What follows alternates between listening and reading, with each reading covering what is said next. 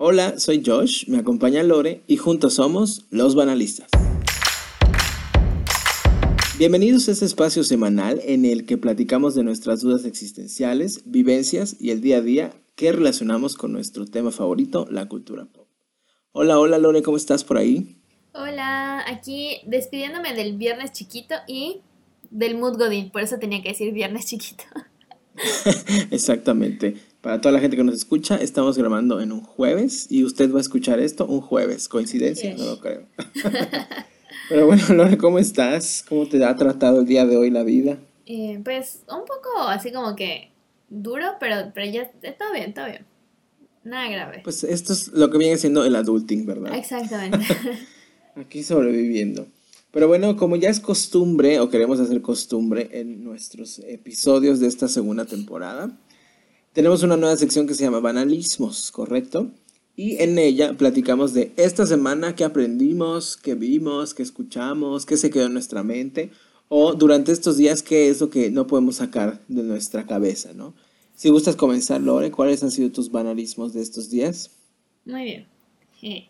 A ver, este, antes de grabar, fuera del aire, te, decía que como que al principio no, así como que, es como que ese shock como cuando te preguntan, ¿cómo te llamas? Y ni te acuerdas de tu nombre. Así. y, pero ya luego dije, ah, no, espera, sí hice algo productivo esta semana. este, pues nada, he estado viendo como que algunas películas y series. He seguido viendo este, esta de I May Destroy You, que está, está bastante intensa. Ya me la termino, pero como que la estoy aplazando un poquito. Pero pues esa no es ninguno de mis banalismos. este, em, vi esta película de Disaster Artist, que se estrenó creo oh, que en 2018 por ahí. Por alguna u otra razón. Fue muy polémica, ¿no? Exacto, un poco. No, no la había visto, ¿no? O sea, como que dije, ay, la quiero ver, pero X pasa la vida y, no.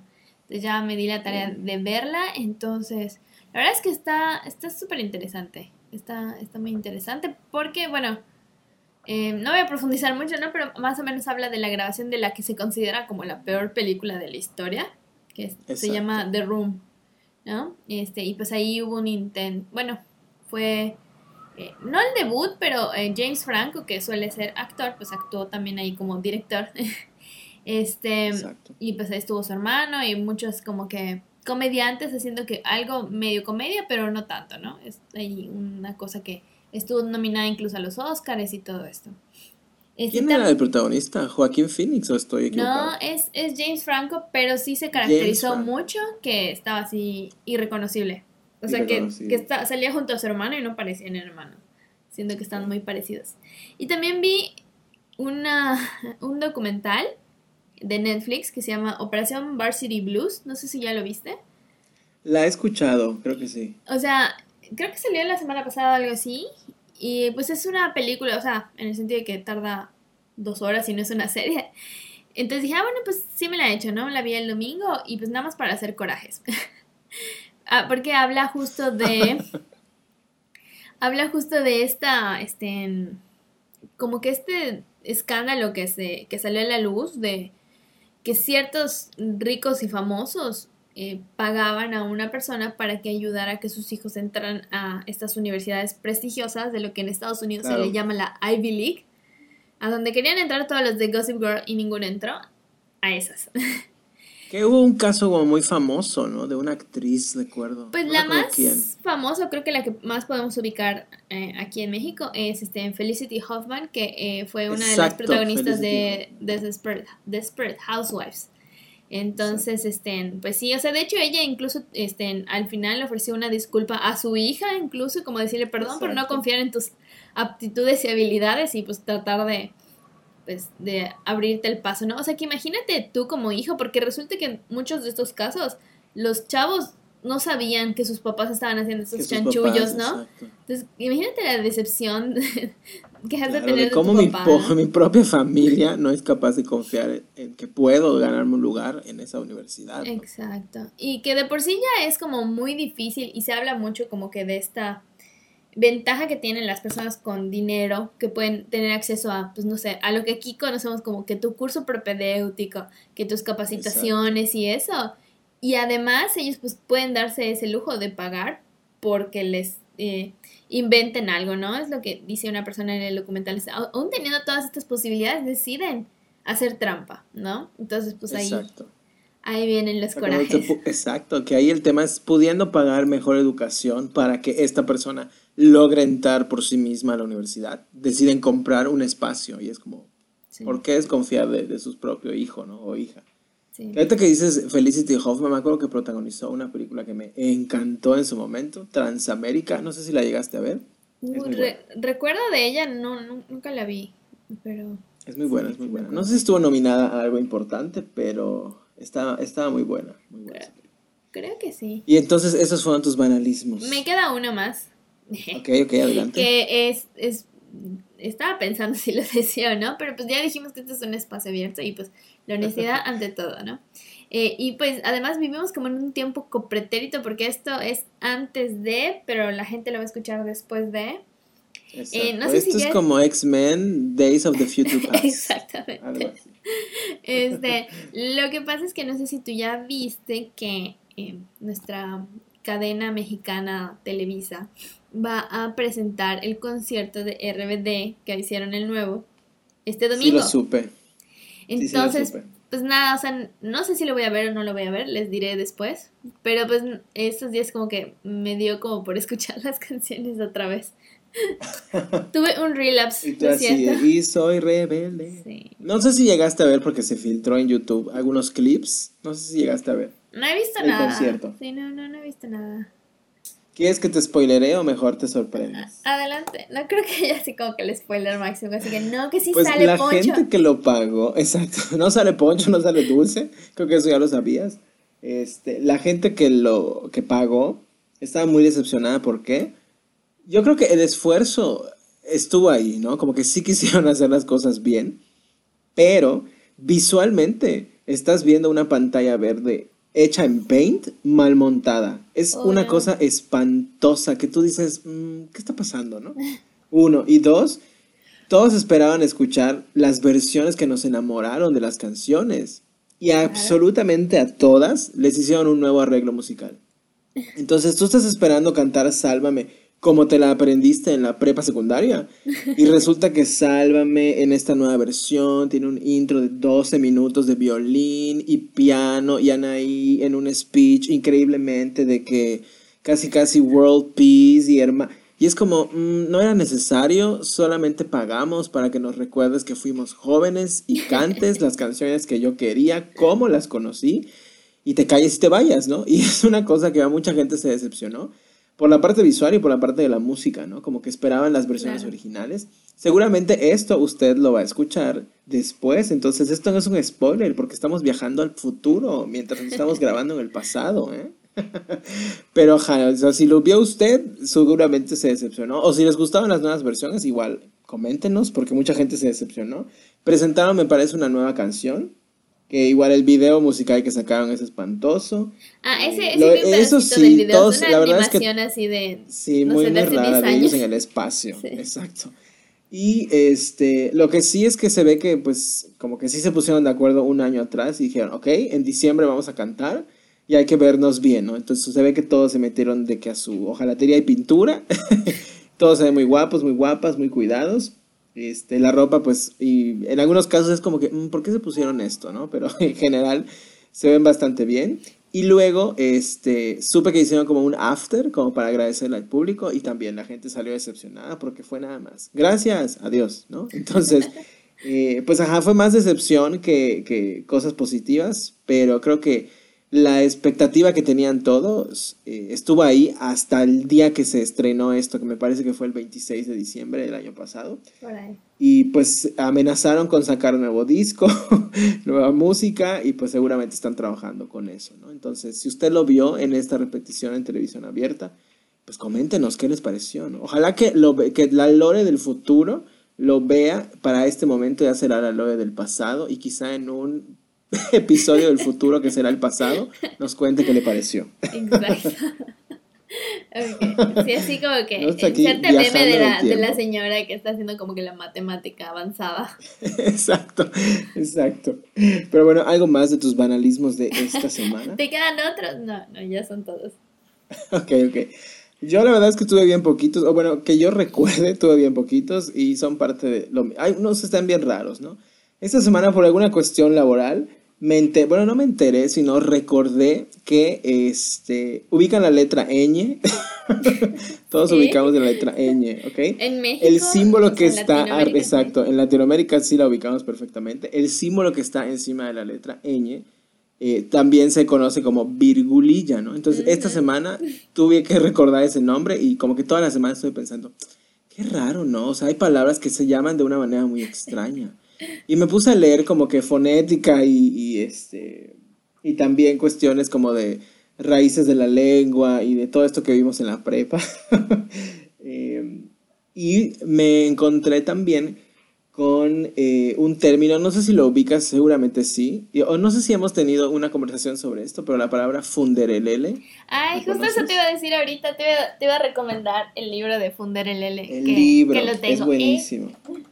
Lo tienes, es buenísimo, es buenísimo. Digo, sé que es buenísimo porque no lo he leído, pero me puse a investigar y recordé, ¿no? Para la gente que no sepa qué es funderelele, funderelele es el nombre que recibe eh, la cuchara o el scoop, en inglés se conoce como scoop, es esa cuchara especial para eh, pues servir helado, ¿no? Que forma estas como bolas de helado y al menos eh, recibe este nombre de funderelele y dije, qué bonito, ¿no? O sea, hay palabras que no tienen razón de, de, ser, pero existen, ¿no? Funderelele, o sea, ¿a quién se le ocurrió? ¿De dónde salió, no? Entonces está muy padre conocer el trasfondo de estas palabras. Bueno, al menos a mí me parece muy, muy, muy padre, muy interesante. Y el libro del que hablas, Lore, es Funderelele y Más hallazgos de la lengua de este, me parece que es una escritora, es una escritora, sí, de Laura García Arroyo. Exacto.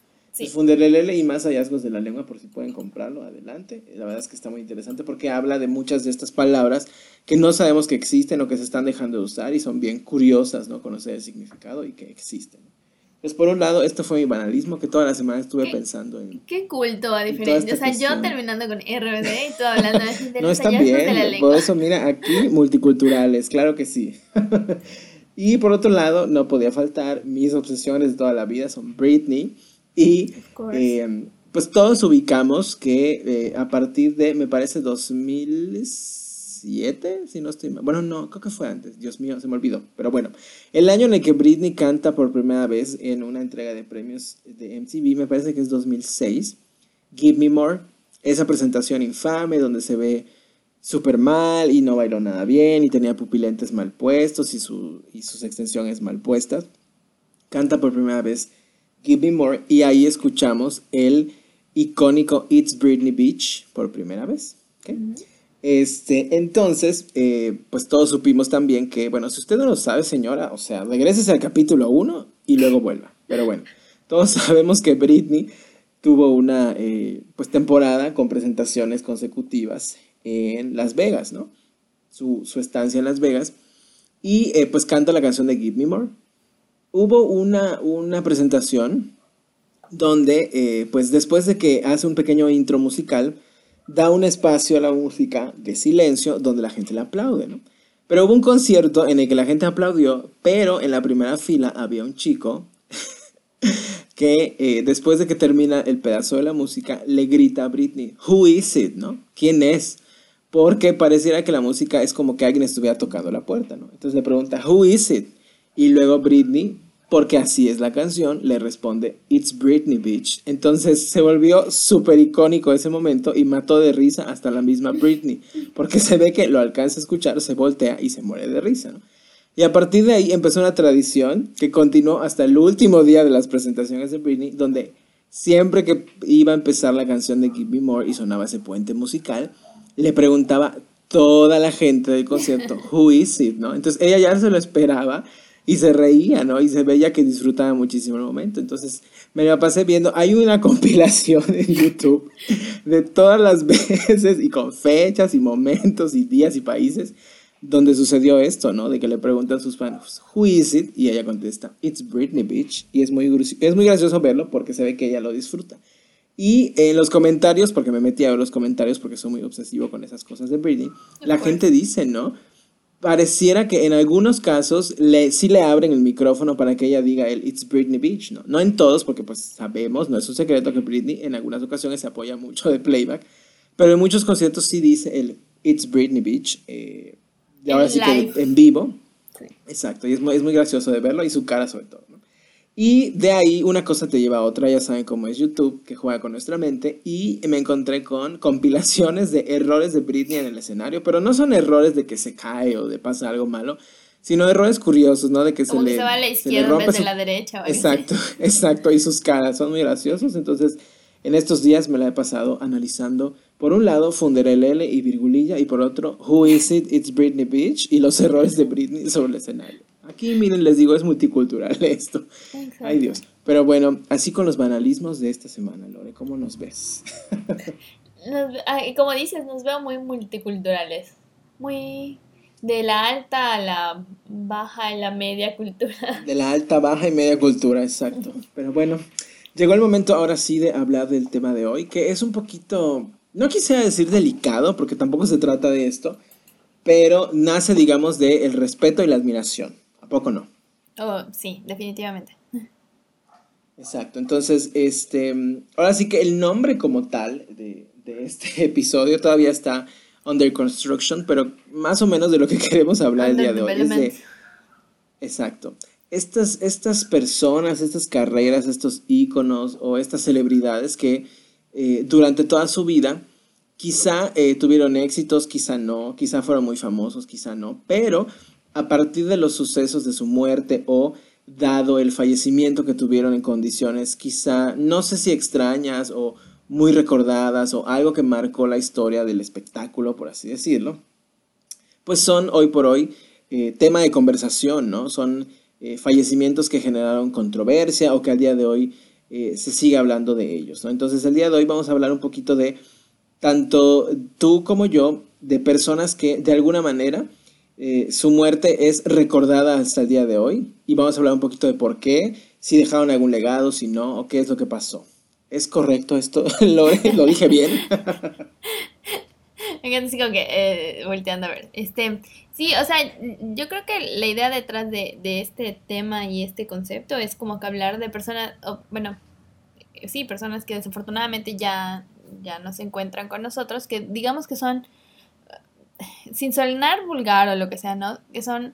Eh, sí, con todo respeto. Sí, eh, fallecidos icónicos, ¿no? Ya sea porque su trayectoria previa a, su muerte fue como demasiado destacada que pues rompió paradigmas y esto que lo seguimos recordando y nos apena mucho este que hayan fallecido eh, porque hayan tal vez sido estuvieran en su punto máximo o hayan sido muy jóvenes o personas que por las circunstancias en, en las que fallecieron pues como que están ahí, ¿no? En el ojo público y pues forman parte de la cultura ese momento, ¿no? O sea, que, están vinculados como que al momento de, de, la muerte. Exactamente, ¿no? Vamos a estar platicando un poquito de algunas personas, no podemos obviamente enlistar a todas, pero de algunas personas que de alguna manera a ti o a mí nos generan ese sentimiento de querer hablar sobre el tema, ¿no? Entonces, ahora sí que arráncate mi lore con tu primer integrante de la lista. No sé si nos vamos a encontrar con los mismos en nuestra lista porque no nos pusimos de acuerdo, pero probablemente pase. Porque me encanta que este, este podcast requiere preparación, pero al mismo tiempo improvisación. Es el equilibrio de claro, es, Mira, somos multifacéticos. Mira, te planchamos, te barremos, pero te conducimos un podcast. Claro que sí. Exactamente. Este, yo le dividí más o menos por categoría musical. Eh, hay un como que un apartado que es México, Viva México. Y este, Que, que, aparte es un caso curioso, te lo voy a contar en un ratito. Y también pues tengo la parte como de actoral, ¿no? Entonces voy a empezar con los músicos y pues yo creo que sí nos vamos a encontrar por acá.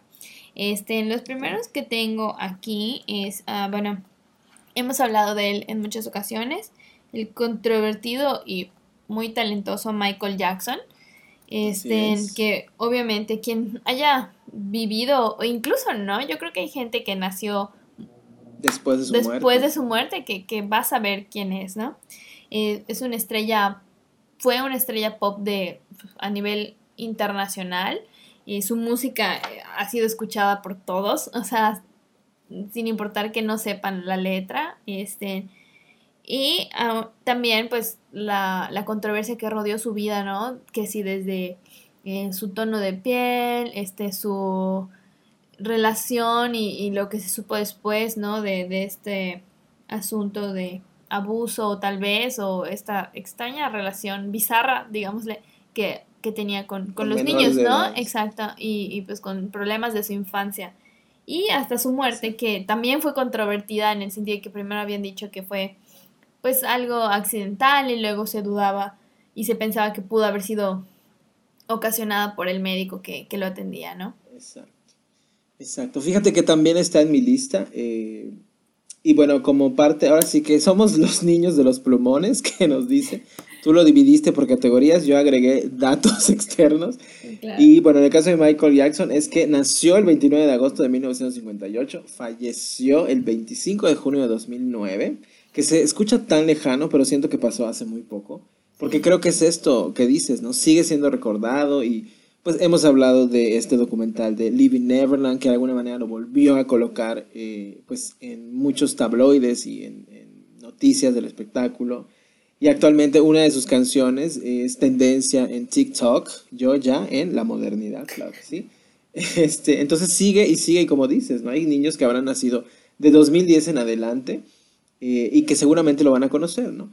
Y él muere a la edad de 50 años de edad, como dices, de un una situación médica que la causa de la muerte, eh, ahora sí que legal y oficial, es sobredosis de propofol, que es un tipo de sedante, ¿no? Eh, me acuerdo que en su momento, eh, cuando esto sucede, pues detienen al, al, médico, ¿no? Que le estaba, pues de alguna manera, administrando estos medicamentos.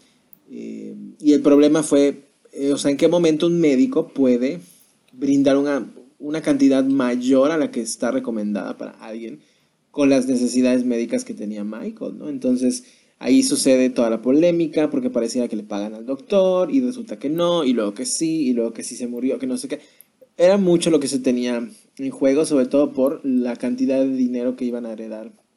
Pues la familia de Michael, ¿no? Sus hijos. A final de cuentas los niños tienen su, su futuro asegurado. Y pues bueno, ahorita ni son niños, ya son, me parece que adultos ambos.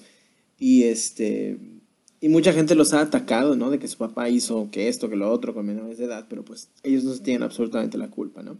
Nunca se aclaró bien qué pasó realmente, la causa de la muerte fue eso, pero nadie supo si fue un accidente, si fue provocado, si no.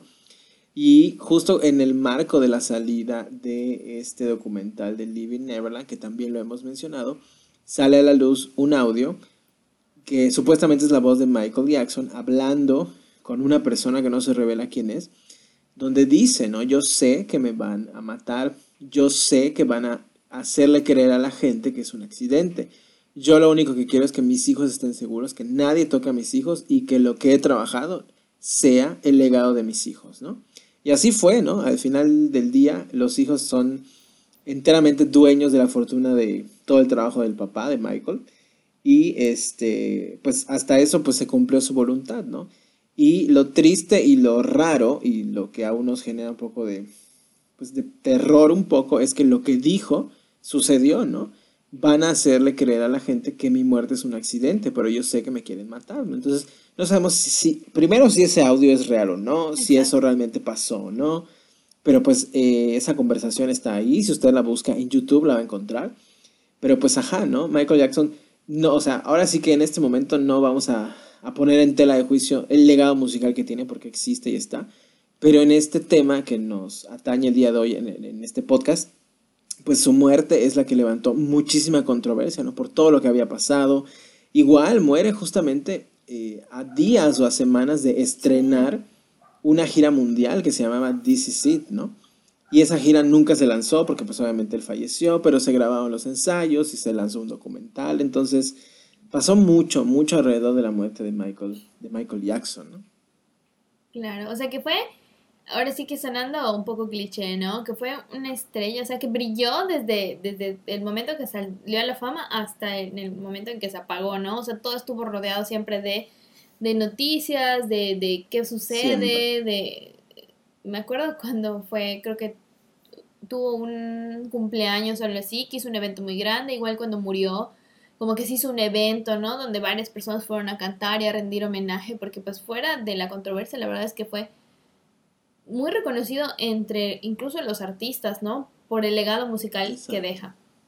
Sin duda, pues sí. Exacto. Es una estrella. Sí, sin duda, o sea, es como decimos, ¿no? El legado musical, y lo hablamos en, en episodios pasados, hasta qué punto podemos separar al artista como persona y al artista con su obra, ¿no? Porque pues pudiese ser algo distinto, pero a la vez pues la persona es la que hizo esas obras de arte, ¿no? Pero bueno, ahora sí que así las cosas con mi Michael. Me acuerdo mucho cuando fallece y hacen homenajes. Uno de los que más me llegó a mí, claro que sí, lagrimita y todo, fue el de Madonna cuando cuenta cómo era la relación de Madonna con Michael Jackson, ¿no? El rey y la reina del pop, ¿no?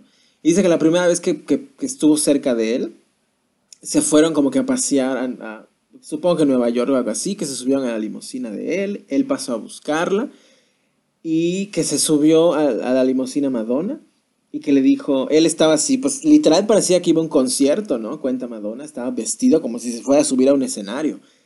Y tenía sus lentes y Madonna le dice, ¿te puedes quitar los lentes? Porque quiero ver tu cara, quiero ver tus ojos, ¿no? Entonces que, que Michael abre la ventana, agarra sus lentes carísimos de París y los avienta por la ventana, ¿no?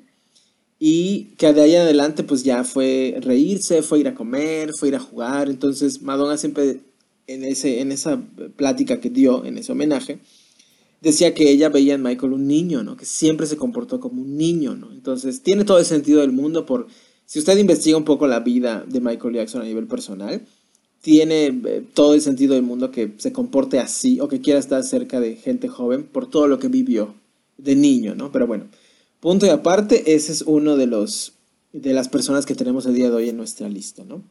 ¿Te parece si te comparto la primera de mi lista? Va. Pues es una persona, yo creo que de las más recordadas, de las que más gente ha hecho versiones de sus canciones. También es una cantante, es una cantante que se dedica a la música, se dedicaba a la música y que a día de hoy sigue generando dinero para su familia, aún fallecida, ¿no? Es nuestra adoradísima, queridísima y siempre recordada Selena Quintanilla, Selena, que eh, pues ella nació el 16 de abril de 1971 y falleció el 31 de marzo de 1995. No sé si la conoces, a Selena Quintanilla. Me suena. Me suena que fue un ícono de la música eh, para México y Estados Unidos por ahí del 93 al 95. Exacto, fue, es y creo que va a seguir siendo. Ahí no sé si es una bendición o es algo como que hasta perverso que al día de hoy esa mujer y su legado musical no envejece. O sea, tú podías haber escuchado alguna canción de Selena en 1994 y al día de hoy la pones y esas, esa melodía, esa música no ha envejecido un solo día. O sea, es literalmente el alma de las fiestas. Y es hasta como que en, cierto pues análisis que se le puede hacer a este fenómeno, es hasta perverso, ¿no? Como después de tantos años, esa música sigue y sigue y sigue. Y en el momento que la pongas, no envejece. Es una cosa que a mí me genera entre sorpresa y miedo porque es súper raro, ¿no te parece? Sí, o sea, eh, yo creo que va a ser el factor común en varios de nuestros, de, las personas que vamos a mencionar. Eh, esta parte de, o sea, de, no dejarlos ir. Exactamente, ¿no? Que creo que nos duele también y los recordamos mucho por, por este hecho de que o sea, queremos saber, o sea, nos, nos queda como que, ¿qué hubiera pasado, no? ¿Cuál hubiera sido el siguiente disco? ¿Hubiera sido bueno o malo? O sea, jamás vamos a tener esas respuestas, pero pues sí, o sea, nos, nos, deja con ese, como que esa sensación de, eh, de incompleto, ¿no? De, de algo que no, no se termina. Todos en algún momento creo que hemos bailado alguna canción de Selena en alguna boda, en algunos 15 años, en alguna fiesta o reunión social. Ella fallece a la edad de los 23 años de edad, que ahorita que lo escucho, siento que se murió siendo un bebé. 23 años de, o sea, ¿qué estábamos haciendo tú y yo el año pasado que teníamos 23 años de edad? O sea, es una bebé, ¿no? Es una bebé, me parece que es una bebé.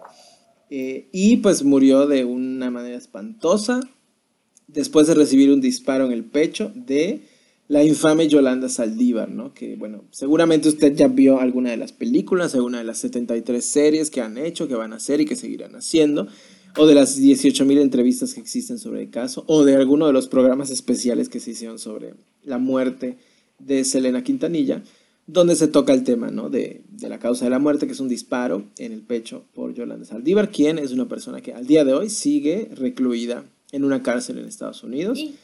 que mucha gente dice, ¿no? Pues vive mejor en la cárcel que si estuviera fuera, ¿no? O sea, porque de vez en cuando van y le preguntan, oye, cuéntanos otra vez la parte de tu historia, y le han de dar sus pesitos y pues está tranquila. O sea, y lo peor es esta parte, ¿no? De, de que ella era la presidenta del club de fans, ¿no? Entonces siempre como que era la idea de, de, de, una fanática. Yo creo que también varios famosos músicos tendrán como que este miedo sobre sus fans, ¿no? Y que es esta parte de la... ¿Hasta qué punto es amor? No es amor, es obsesión, diría una canción. Pero sí estuvo muy, muy creepy. O sea, hemos visto obviamente las versiones con licencias poéticas de la película que hizo Jennifer López y de eh, lo que hemos visto en algunas series, que por cierto, en este año, en mayo me parece que se estrena, en 2021 en mayo se estrena la segunda temporada de la espantosa serie que hizo Netflix de Selena. O sea, es que ni siquiera se debió de llamar Selena, siento que se debió de llamar Los Quintanilla o algo así. Pero no sé si a la vista, pero bueno, eso es otro tema. Pero es, fíjate, esto que decíamos, ¿no? Este tipo de, de fallecimientos desembocan muchísimas más cosas, ¿no? Si Selena no hubiese fallecido en ese momento, ¿qué hubiese sido de su carrera? El siguiente disco que iba a lanzar Selena era un disco por completo diferente, en inglés, de música pop, más apegado a lo que estaba haciendo en ese momento. ¿Qué te digo yo? Paula Abdul o eh, Janet Jackson, ahí quería dirigir su carrera, ¿no? Desde niña. Y se le da la oportunidad, grabó dos canciones en inglés que son muy famosas, la de I Could Fall in Love with You y la de Dreaming of You, que se utilizan en la película, ¿no? Para cerrar la película. Y pues este este cambio en la carrera no sabíamos si iba a ser bueno, si iba a ser malo, si iba a tener el mismo éxito, si no, si su carrera se iba a terminar de esa manera, no sabíamos, ¿no? que esa es una gran incógnita, como dices, no sabemos qué hubiese pasado después. Y por otro lado, si Selena Quintanilla no hubiese fallecido en ese momento y bajo esas condiciones, no disfrutaría, no hubiésemos disfrutado el año pasado de la clausura del mundo como lo conocíamos por Shakira y J. Lo, porque J. Seguiría siendo probablemente una eh, bailarina de algún grupo famoso donde ella estuviera atrás, ¿no? Porque la gran oportunidad de J-Lo llega con el proyecto de una película sobre la vida de Selena, ¿no? Entonces, ahora sí que extraños son los caminos del destino en el que te colocan y tenía que pasar porque tenía que pasar y si Selena no hubiese fallecido, el año pasado no hubiésemos bailado Let's Get Loud en el Super Bowl, ¿no te parece? O a lo mejor habíamos bailado la versión de Selena de Let's Get Loud o algo así, no lo sé. Es muy, muy altamente probable que sí, ¿eh? ¿Te imaginas? Wow. Dios, pero estaba súper jovencita, ¿no? Sí. Pero bueno, así con mi primer elemento de esta lista. ¿Quién mm. continúa en la tuya? Muy bien. Yo creo que esta igual la tienes tú también. Eh, es Whitney Houston. Eh, que dicen que, según alguno de los récords, eh, ha sido la cantante más premiada de la historia, o al menos es, era en algún momento. Eh, en cuanto a, las, a su vida, ¿no? Personal, yo creo que hubo mucho, este, muchas controversias en cuanto a su vida matrimonial, que muchos dicen, ¿no? Que fue ahí donde se terminó su carrera, al relacionarse con Bobby Brown, si no me equivoco. Y pues todo esto le llevó a una vida de adicciones que eventualmente pues la llevó a la muerte, ¿no? En, tanto en este caso de Winnie Houston como el de Michael Jackson y pues incluso el de Selena, ¿no? Estaban como que en, en vísperas o a punto de sacar un nuevo material. Dicen que Whitney, o sea, obviamente estaba en una recuperación, no al mismo nivel que en su punto pues, de mayor fama, que fue cuando salió la película del guardaespaldas y, y la música del soundtrack pero estaba tratando de hacer un regreso, ¿no? Ya se había alejado de su esposo, pero pues aún así no lo logró, ¿no? Entonces nos queda como que esta expectativa de qué pudo haber pasado después. Exactamente. Y bueno, en el caso de Whitney yo creo que igual hubo mucha incógnita, mucho misterio sobre su muerte, qué pasó, qué no pasó, cuál fue la causa.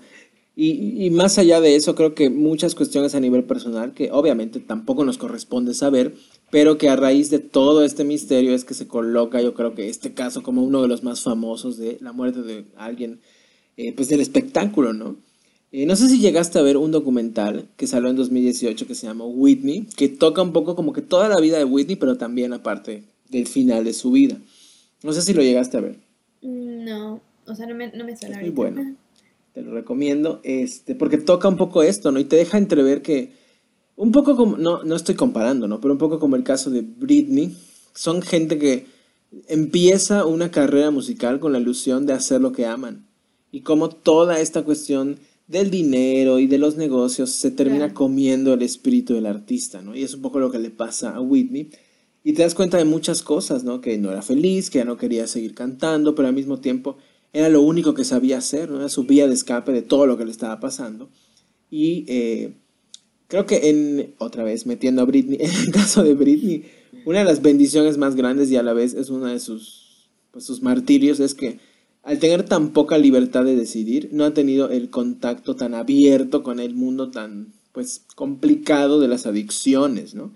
En el caso de Whitney, que tenía toda la libertad del mundo, pues era muy fácil que gente la quería ver caer, la quería ver destruida, se acercara a ella, ¿no? Y le, ahora sí que la metiera a este tipo de, de, pues, de vida, ¿no? Y pues eh, la causa de la muerte de Whitney fue, según la causa oficial, es ahogamiento, ¿no? la encuentran sin vida en su tina de baño, ¿no? El contexto es que, pues muy probablemente fue por una sobredosis de alguna sustancia, ¿no?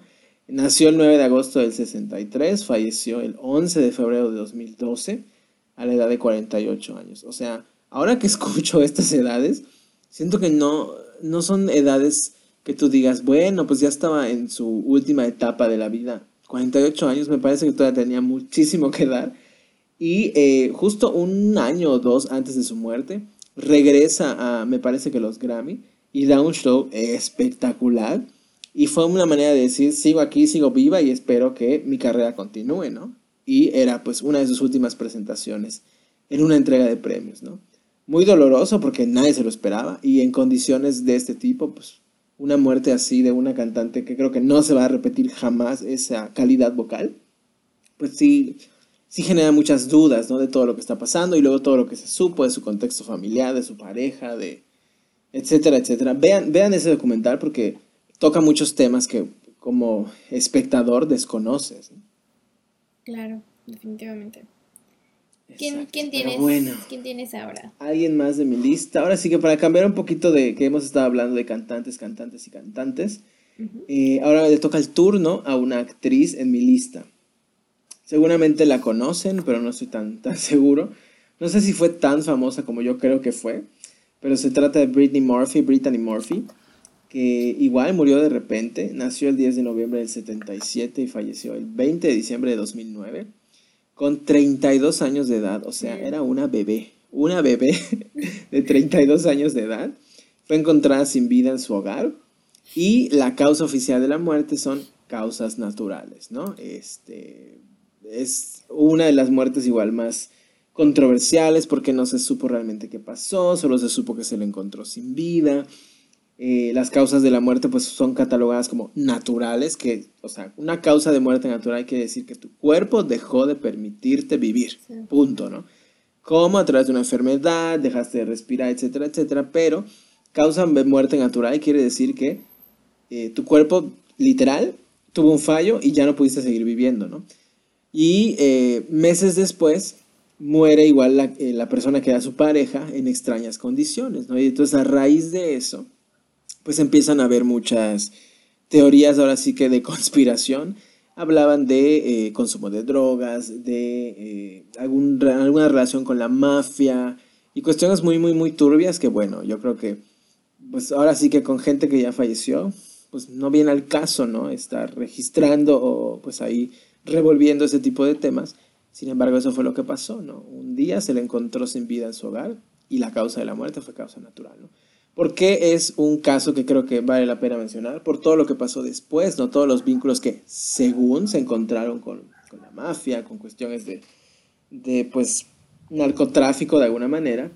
Y el legado que ella nos dejó de, así que de obras artísticas, pues fíjate, decía yo que hay que salir, esta era una persona que estaba saliendo del mundo de la música, porque pues no era cantante, pero me acabo de dar cuenta que me equivoqué, porque ella sí tuvo canciones. Eh, me acuerdo que sacó un proyecto musical con un DJ y tuvo un par de canciones, eh, pues más como para los antros de tecno y de esas épocas, como que muy electrónicas.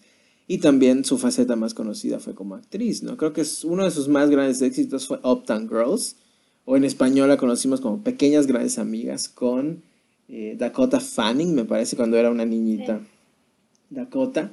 Y creo que fue su gran salto a las pantallas de Hollywood. También hizo una película con Eminem, me parece, la de Eight Mile. Y eh, una película con Ashton Kutcher, ¿no? Just Married.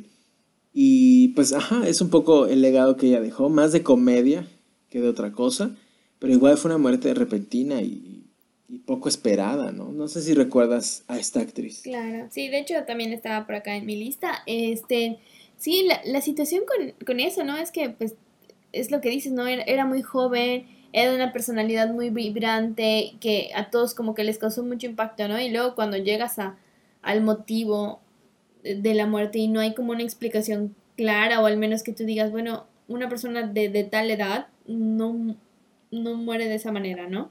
Exacto. Este, y sí, o sea, yo creo que apenas estaba forjando como que un camino, eh, pues se sabía, o sea, ella saltó más a la fama eh, a través de esta película de Clueless. Este, y ya posteriormente fue considerada ya ella misma como actriz principal, ¿no? Porque su papel ahí fue pues más de, de reparto, ¿no? Y aún así, varios como que, varias personas como que le identifican ahí en, en esa película, ¿no? Como que hay un punto, ¿no? Porque pues tenía una personalidad que pues robaba atención. Entonces, pues sí, sí son esas cosas, ¿no? Que, que pasan de repente, este, y pues sí, o sea, esas películas que mencionas, las pasan todo el tiempo en la televisión, ¿no? Entonces, de una u otra forma, la mayoría de las personas la llegó a conocer por su trabajo. Exactamente. Y te digo, o sea, todo lo que se empezó a hablar después de la gente con la que se relacionaba y sus nexos todos raros, es lo que este fallecimiento la colocó como uno de los fallecimientos más infames por todo esto que se comenzó a hablar, ¿no? Pero sin duda alguna es cariñosamente recordada por todo lo que hizo a nivel actoral y menos conocido, pero también a nivel musical, ¿no? Pero esa era mi siguiente persona en mi lista. Continuamos contigo. Muy bien. Este, bueno, yo voy a mencionar ahorita eh, tres de un jalón, porque no queremos que pase lo mismo que pasa siempre. no voy a decir qué es. Este, eh, bueno, aquí primero tengo a John Lennon y George Harrison, que pues eh, fueron cantantes de la agrupación de los Beatles, que fue pues, el hit, ¿no? O sea, la cosa más impactante en los años 60 en cuanto a su capacidad de atraer pues de la gente, ¿no? Y cuando vas viendo las fechas en las que estuvieron activos, es relativamente corto el tiempo en el que como grupo, pues atrajeron toda esa atención, ¿no? Que hasta ahora, muchísimos años después, la gente sigue, sigue hablando de estos discos como piezas fundamentales de la música, ¿no? Eh, John Lennon sabemos que pues fue asesinado, este, afuera de, de su casa, bueno, en, en Nueva York, este, y George Harrison murió de cáncer este, él era el miembro más joven de, esta banda, pero pues de esa forma, pues ahí ya por completo se acabó como que la posibilidad de ver al menos a tres de los videos reunirse, ¿no? Que era lo que muchas muchas personas querían que, sucediera. Este, y pues sí, o sea, impactantes a su modo eh, estas muertes, ¿no?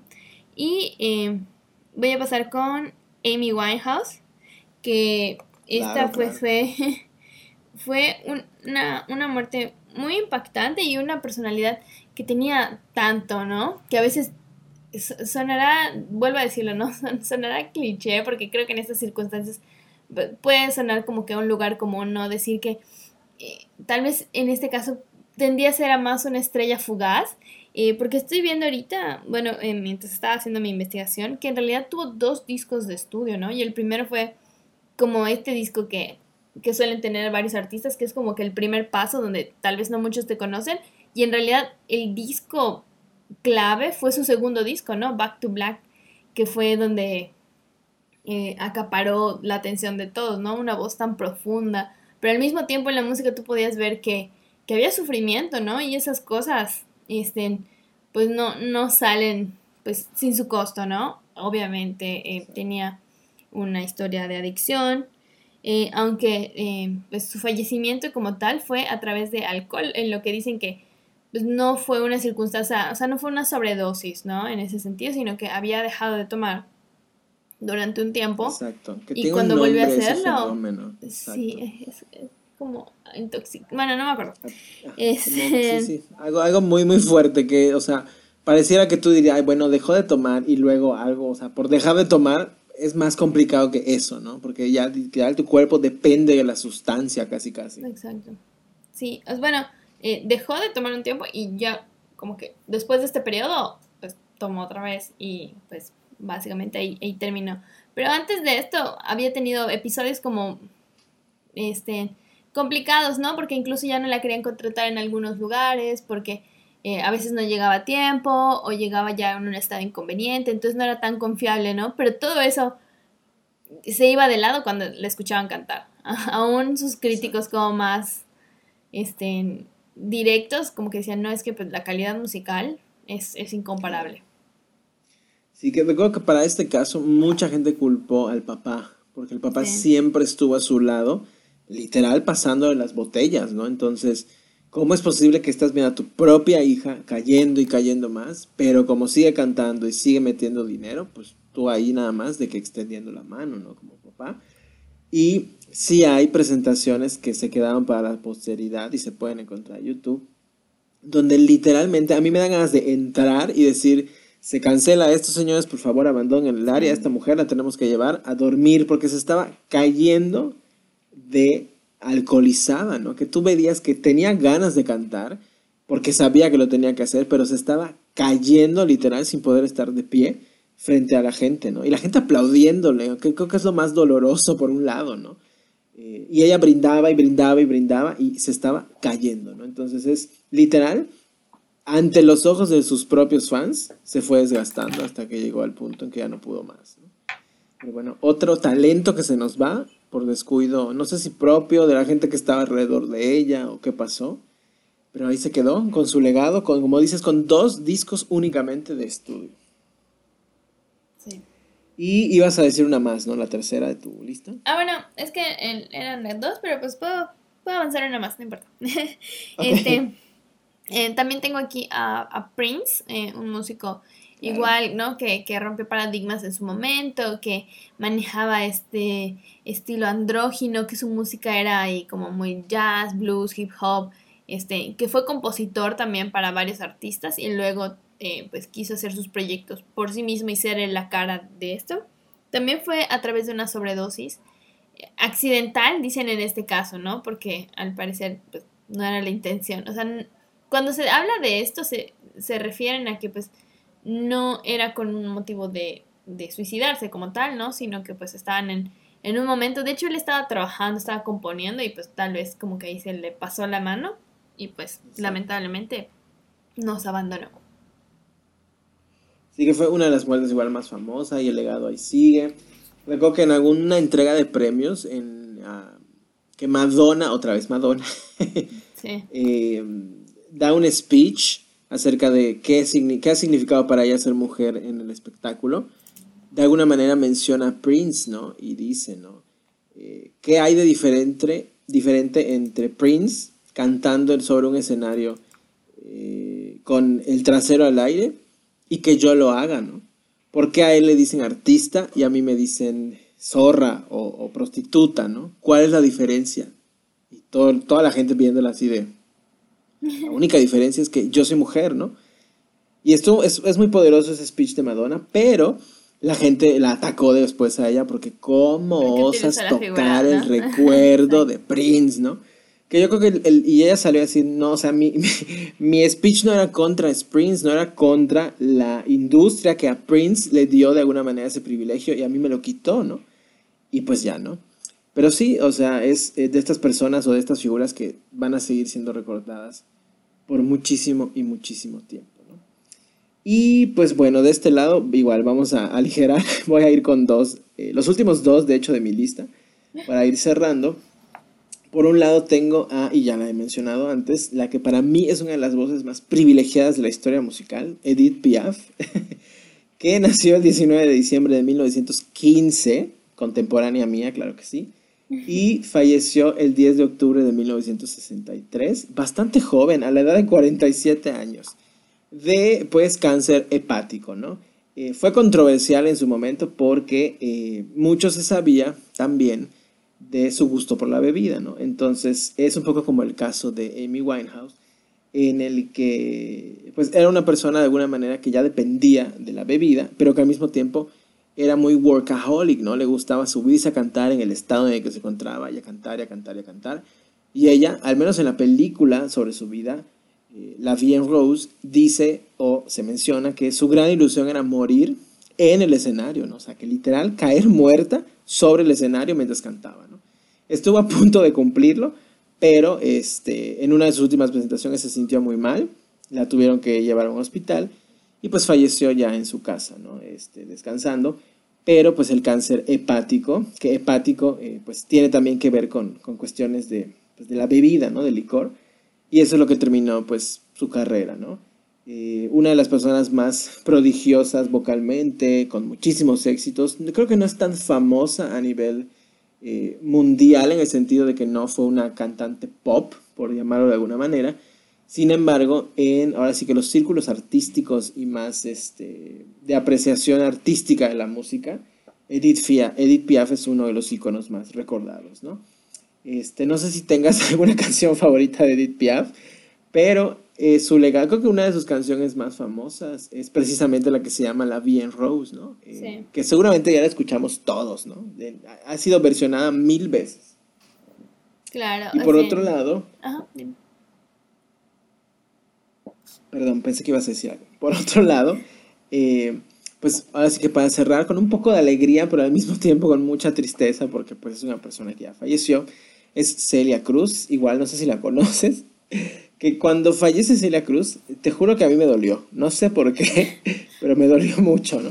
Celia Cruz, que yo no sé si tú sabías, y la gente que nos escucha sabía, que su verdadero nombre es un típico nombre muy latinoamericano, se llamaba Úrsula Hilaria Celia de la Caridad de la Santísima Trinidad Cruz Alfonso. Ese es su nombre completo. su nombre artístico es Celia Cruz, eh, famosa por la frase azúcar, que ella contó que de dónde salió y dice ella, pues no sé por qué a la gente le emociona, si nada más una vez, fue, según ella, que fue a tomar un café, este, y que le preguntó a la persona que, que le estaba dando el café, ¿quiere azúcar? Y que ella le gritó, por supuesto que quiero azúcar, azúcar, ¿no? Y que ahí se empezó y empezó y empezó a decirlo de azúcar. Y esa es la gran historia, ¿no? Pero fue como que una, su frase, una de sus frases más icónicas, ¿no? Nació el 29 de octubre de 1925, falleció el 16 de julio de, 2003 a la edad de 77 años de edad. Y ella, pues la causa de la muerte es cáncer eh, de seno, pero también estaba luchando con un tumor cerebral. Días antes de su fallecimiento la habían operado de un tumor cerebral, ¿no? Eh, fue, es recordada de alguna manera su fallecimiento por toda la alegría que siempre pues le regalaba a la gente que la veía eh, en el escenario, ¿no? Todas sus canciones eran canciones para disfrutar la vida. Precisamente una de sus canciones más famosas es La vida es un carnaval, donde habla precisamente que uno tiene que disfrutar lo bueno, lo malo, pero disfrutarlo. Y también, bueno, su compañía disquera lanza un disco póstumo que curiosamente eh, una de las últimas canciones que grabó se llamaba Ríe y llora, ¿no? Ríe y llora que cada cual le llega su hora, decía, ¿no? Y curiosamente era pues un poco un mensaje de ella póstumo, ¿no? De que pues yo ya no estoy aquí, pero pues hay que seguir con la vida, ¿no?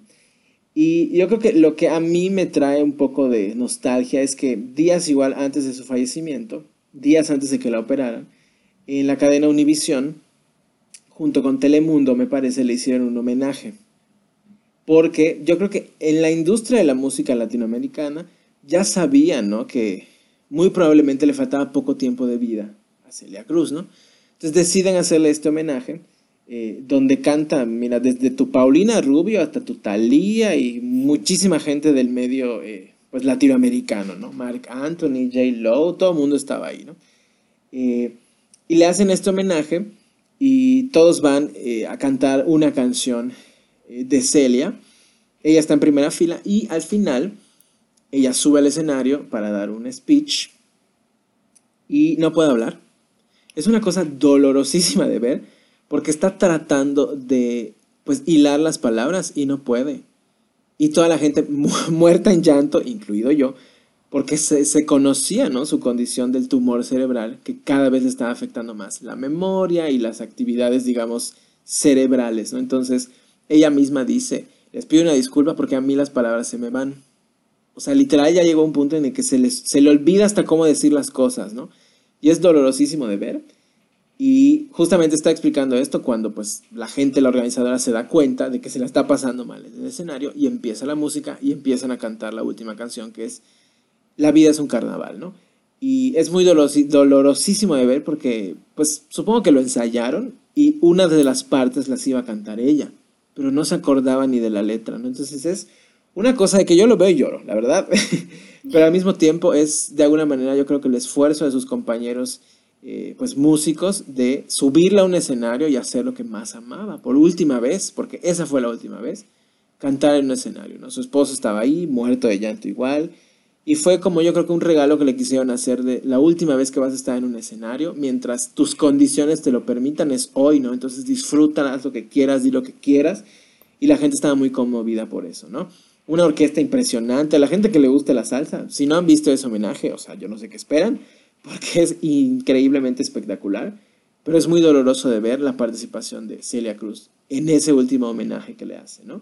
Días después fallece, es recordada por todo el mundo, y después de, su fallecimiento sale este disco póstumo, luego hubo problemas por el tema de la herencia, porque eh, pues de alguna manera la familia de Celia quería pues tener un poco de la pues de la fortuna que había generado con Celia, pero ella le dejó, me parece, todo al marido y entró en pleito legal. Bueno, una cosa que siempre sucede este tipo de cosas con fortunas de este tamaño, ¿no? Entonces, el fallecimiento de Celia Cruz es recordado por esta parte negativa, pero también por este último homenaje, ¿no? Que es muy conmovedor de ver y que de alguna manera se disfruta, pero por otro lado, saber que es el último homenaje o la última vez que estuvo ella en un escenario es bastante doloroso, ¿no? Muere a los 77 años, creo que con una vida bastante bien vivida y a mí me encanta, o sea, yo soy muy fan de ver estas entrevistas donde te enteras de la vida de las personas que lograron grandes cosas, ¿no? Y las entrevistas que ella dio son parte de, este tipo de, pues, de entrevistas, ¿no? Que te cuentan desde dónde empezó y hasta dónde llegó. Y es bastante fascinante de ver, al menos para mí, su historia, ¿no? No sé si tengas algún recuerdo de Celia Cruz, además de estar perreando hasta el subsuelo con su música. No, o sea, te iba a decir, ¿no? O sea, se nota que alguien con, con, esa alegría y esa vitalidad había tenido una vida pues, muy rica, ¿no? Y afortunadamente, pues, tuvimos la oportunidad de, de, disfrutarla eh, como tal o específicamente no, pero eh, su música es el soundtrack de, de muchos momentos, ¿no? Y, y, pues en todos los carnavales, todas las fiestas, llega un momento en el que sale la música y es, momento de bailar, ¿no? Y creo que ese es el mejor legado que, que podemos tener de ella. Exacto, me acuerdo que en algún aniversario de nuestra ciudad llegó ella como invitada especial. No fui a verla, pero supe que se llenó el lugar donde se presentó. Y pues son esas cosas, ¿no? Que dices que forman eh, parte de alguna manera del soundtrack de la vida de las personas. Pero curiosamente en su caso, forman parte del soundtrack de la vida en momentos felices, ¿no? Porque son muy pocas, al menos que yo conozca, las canciones tristes de, de, Celia Cruz. Te puedo recomendar una, adelantándome como siempre las recomendaciones, una que grabó con los fabulosos Cadillacs que se llama ah. Vasos Vacíos, que es una canción preciosa, por si pueden escucharla, adelante. Y bueno, esta es mi lista completa de gente que ha fallecido y que de alguna manera recordamos. Ah, ok, pues voy a apurarme con la mía porque me voy a sentir muy sola aquí, pero este, te invito a comentarla. Este, claro, por supuesto. En, todo momento, ¿no? Eh, aquí tenía eh, como siguiente músico a el cantante Mac Miller, no sé si lo ubiques. Eh, sí, sí, sí. Para muchos es, es, famoso o reconocido porque fue pareja sentimental de Ariana Grande este, antes de morir, ¿no? Este, tuvieron un conflicto, se separaron y no sé, no recuerdo exactamente las fechas, pero no pasó mucho tiempo cuando falleció, ¿no? Eh, que le afectó mucho a ella, ¿no? El fallecimiento. Exactamente, o sea, de hecho ella ya estaba con otra pareja y la dejó y dicen que en parte pues esa fue una de las causas, ¿no? Este, eh, pues su música, la verdad, a mí me gusta mucho, este, e, era una nueva propuesta, igual es una persona, era una persona muy joven, falleció a los 26 años, este, para quienes eh, quieran escuchar eh, un poco de su estilo. O sea, tiene un estilo bastante eh, cambiante, ¿no? En, esa breve trayectoria, si podemos decirle de alguna forma. Este, tiene una canción, eh, de hecho, con Ariana Grande que se llama My Favorite Part, que se las recomiendo para que escuchen. está chill, pero al mismo tiempo tiene como que, que el ritmo y no sé, está, muy padre. Este, pues, es muy común, ¿no? Desafortunadamente, esta parte de, de la sobredosis, en especial en el ámbito musical, este, tiene mucho que ver con, con, la accesibilidad que tienen ellos a, pues, a estas cosas, ¿no? La gente se los da y a veces piensan que pues, puede ser igual que les sirve para pues componer, etcétera, ¿no? Este, también tengo aquí a Dolores O'Riordan, que bueno, tú podrás hablar mejor, mejor de ella que yo. Este es la, la, vocalista, la cantante de, de, los Cranberries. Este, pues igual, pues falleció en circunstancias un poco pues tristes, ¿no? Este, como tal, eh, similar a, Whitney, este, pues dicen que murió ahogada en, en su tina, pero pues puede haber sido consecuencia de la combinación de alcohol y este, medicina que estaba tomando para tratar su ansiedad. Exacto. Este, de ese caso, recuerdo, no estoy tan seguro si estábamos, porque tú y yo hemos tenido periodos donde trabajamos juntos.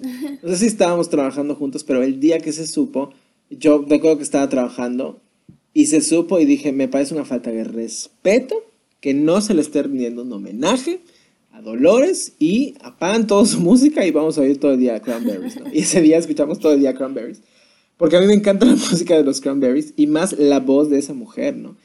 Y eh, fue, me impactó porque ya tenían planes de un siguiente disco, habían lanzado uno y era como que muchos años después de lanzar un disco sacaron otro, iban a sacar otro, pero también estaba este problema, ¿no? Que ellos habían dicho que habían, no solo ella, sino el grupo había sufrido de alguna manera de los estragos de la ansiedad, ¿no? Porque de alguna manera había días en que ella necesitaba grabar y no podía, ¿no? Porque su ansiedad ya llegaba a un nivel que no le permitía vivir una vida pues normal o plena, ¿no? Claro. Y pues parte de esto se reflejaba de alguna manera en la poca, digamos, disponibilidad de poder sacar un disco completo tras varios años, ¿no? Hasta que logran terminar de grabar y justo cuando iban a empezar a lanzar estos sencillos, pues fallece y ya este lanzamiento fue póstumo con lo último que pudo grabar.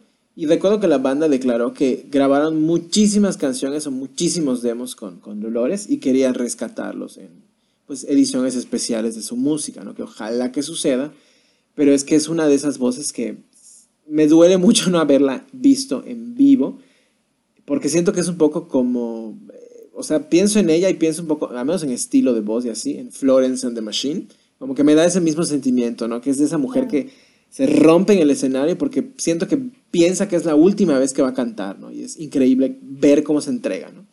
Y pues nada, mis mejores pensamientos y deseos a Dolores donde quiera que esté. Claro, en, en ese caso pues nos queda eh, al menos un pequeño consuelo de saber que en, en años venideros igual íbamos a tener algo de ella de nuevo, ¿no? Musicalmente, sí.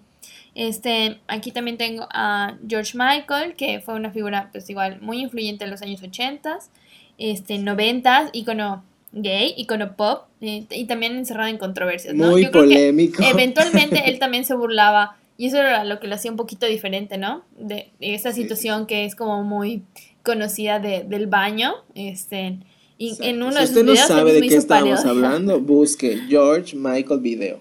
Y un video musical. George Michael baño. y ahí lo van a saber. Exacto. A, final de cuentas, pues falleció a través de un mal cardíaco y, este, y pues se le extraña mucho. Y fue un año, eh, si no me equivoco, no tengo aquí el dato exacto, pero me parece que fue en 2016 o 2017, eh, en un año que fallecieron varias personalidades, incluida Prince y también David Bowie, que era otra de las personas que quería hablar, que él, yo creo que sabía de alguna forma que estaba en sus últimos momentos. Este, grabó un disco, lo publicó y dos días después, pues falleció, ¿no? Es verdad, y todos de wow, música nueva, y se acaba de fallecer. Exactamente. O sea, fue como muy agridulce ese momento porque pues muchos estaban esperando e, este comeback, Ajá, o sea, las letras de esas canciones, el primer sencillo, pues hablaban de un despido, de un abandonar la tierra, etcétera, etcétera. Y era como, un momento, él sabía cosas. Exacto, ¿no? Es parte de, la misma figura, de cómo se representó, ¿no? En algún momento eh, tuvo el alter ego de Ziggy Stardust, que pues era básicamente que su identidad era como de una persona que venía del espacio, Espacio. claro. a, a brindarnos música, ¿no? Eh, este disco se llama este, Black Star y pues algunas personas como que hay teorías de que hacía alusión a, a la enfermedad que estaba padeciendo, ¿no? Este, y pues y era como que su carta de despedida.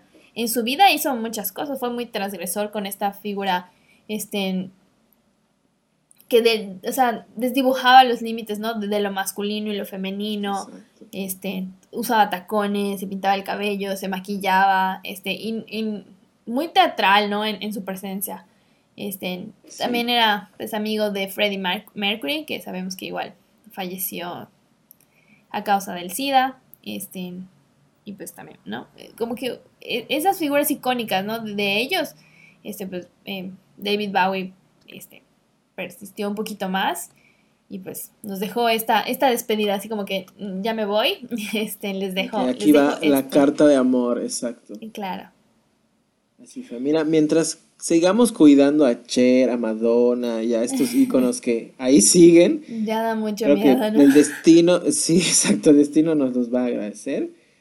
Pero sí, o sea, son estos, o sea, a mí de alguna manera me genera un poco de estrés, por así decirlo. Que, o sea, igual y, y peco de ignorancia, pero no encuentro en el futuro cercano otro David Bowie, ¿sabes? Mm, Sí. O sea, no lo, no, no lo encuentro en la música, ¿no? O sea, y, o sea, mucha gente podrá decir, ay, es que pues ya mi gusto está obsoleto o lo que sea. Y, o sea, yo creo que es igual un proceso natural en las personas que a mayor edad dejas de, eh, pues, perseguir la novedad, por así decirlo. Entonces, la verdad, yo estoy muy desajenado de la música nueva, pero al menos no encuentro algo o alguna propuesta musical que podamos decir, ahí viene un próximo David Bowie o algo por el estilo, porque siento que no lo va a haber. Igual la industria cambió, los tiempos eran otros y era un poco más... El enfoque musical era el artista y era lo que te daban a conocer del artista, ¿no? Hoy por hoy se pulveriza porque todos tenemos acceso a seguir lo que se nos pegue la gana, ¿no? Entonces es muy difícil que se... O sea, eso voy, es muy difícil que se produzca un fenómeno así porque las condiciones ya no están como estaban hace 20 o muchísimos más años, ¿no? Claro, y hablando de, de legado musical, yo creo que si algún, algún joven, o incluso nosotros mismos, ¿no? Este, escuchas la música de David Bowie, como lo- un poco como lo que mencionabas de, de Selena, ¿no? Es, o sea, sigue siendo vigente, ¿no? Tiene esta parte que, Exacto. que carece de un lugar en el tiempo, ¿no? En, en su momento tal vez la gente decía como que era muy adelantado y ahora tal vez podemos tener esa conexión, ¿no? Y pues las letras Sigue igual, siendo pues, a otro fresco, nivel. Exactamente, exactamente. Exacto, Este- siento que ese estilo musical y esos beats eh, como que los están tomando las nuevas propuestas musicales en algo que han convertido como, como future nostalgic o algo así, tipo Dua Lipa o The Weeknd, que son como estos beats que son como de ochenteros, Sí, pero mezclados con algo electrónico y algo futurista y se traduce en, esto ya lo hizo David Bowie, no es porque ellos no lo puedan hacer, pero sigue vigente, a eso voy. Sí, totalmente.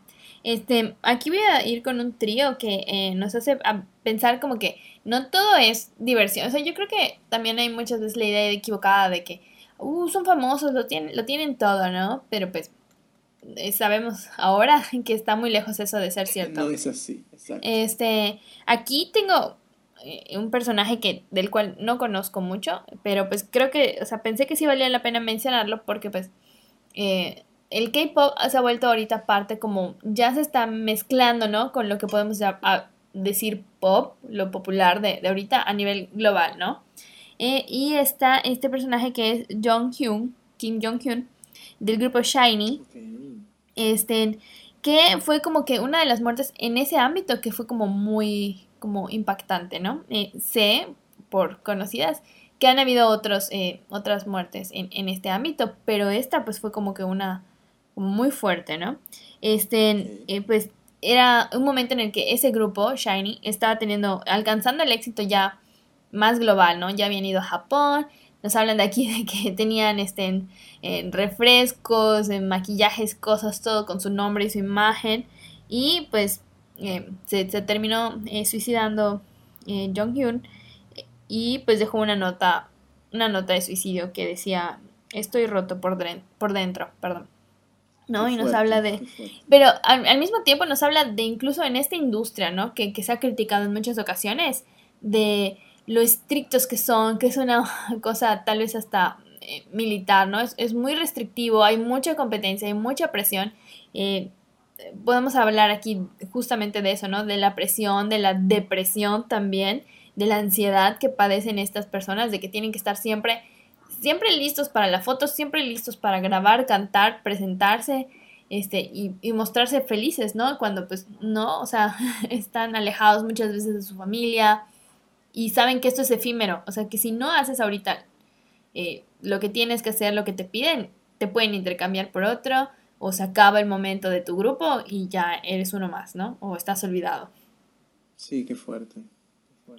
Sí, entonces que incluso alcanzar la fama en esas, como dices, ¿no? En esas industrias es muy difícil porque literal es una si en Estados Unidos funcionan como una maquinaria de producción de este tipo de personas y este tipo de grupos, en esas áreas del mundo todavía más, ¿no? O sea, literal es una industria ya tan estandarizada que como dices, te puede reemplazar si no accedes o si no le das todo de tu vida en ese momento al proyecto, ¿no? Sí, incluso aún aún ya hayas tenido la oportunidad, ¿no? Ya estés en el grupo, ya seas famoso, la presión continúa. Entonces, pues eso lleva a esas circunstancias, ¿no? Y otro, este, ya regresando a este lado del charco, este, eh, aquí tengo a Chris Cornell, eh, vocalista de Soundgarden y Audio Slave, que, este, pues, fue una figura del grunge, ¿no? Este, muy, muy conocida, muy popular. Yo creo que para muchos la canción de Like a Stone con, este, con Audio Slave fue como que muy conocida, ¿no? En los años 2000. Este, Y bueno, pues al final terminó suicidándose. Y aquí la relación que tiene es con Chester Benning, vocalista de Linkin Park, que fue este, igual una, un grupo que yo creo que para nuestra generación es así como que emblemático, ¿no? Este, todos mis amigos o conocidos estén escuchaban a Linkin Park, ¿no?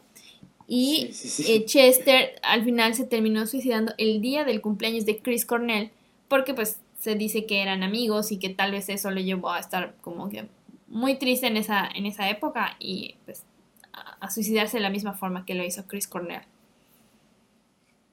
Y pues no, no hay explicaciones. De estas, exacto, de esta, de estas pláticas, o sea, de esta lista de personas que estamos recordando, pues muchos de ellos son de causas naturales o de cuestiones que tienen que ver de algo externo, pero ya cuando es cuestiones de suicidio es todavía más, pues más fuerte, ¿no? O sea, es bastante fuerte recordar este tipo de cosas, ¿no? Claro, yo creo que ahí, y para cerrar ese, ese como grupo, este, muy desafortunado, está Avicii, que igual yo creo que causó mucho impacto cuando eh, se enteraron de la noticia. Este, nos enteramos todos más bien, este, porque igual era una persona muy joven y, y, estaba en su momento de mayor éxito, pero decían que estaba enfermo, este, y además pues la depresión y todo esto, pues ni hablar, ¿no? Hay, carreras que se cortan y que no sabemos, como decíamos antes, qué, qué pudo haber sucedido. Y pasando a, a eso que te hice un pequeño teaser hace rato, del curioso caso de eh, algunas muertes en México. Este, Tenemos aquí, eh, o sea, tengo aquí a 1, 2, 3, 4, 5 personajes que fallecieron todos el día 28.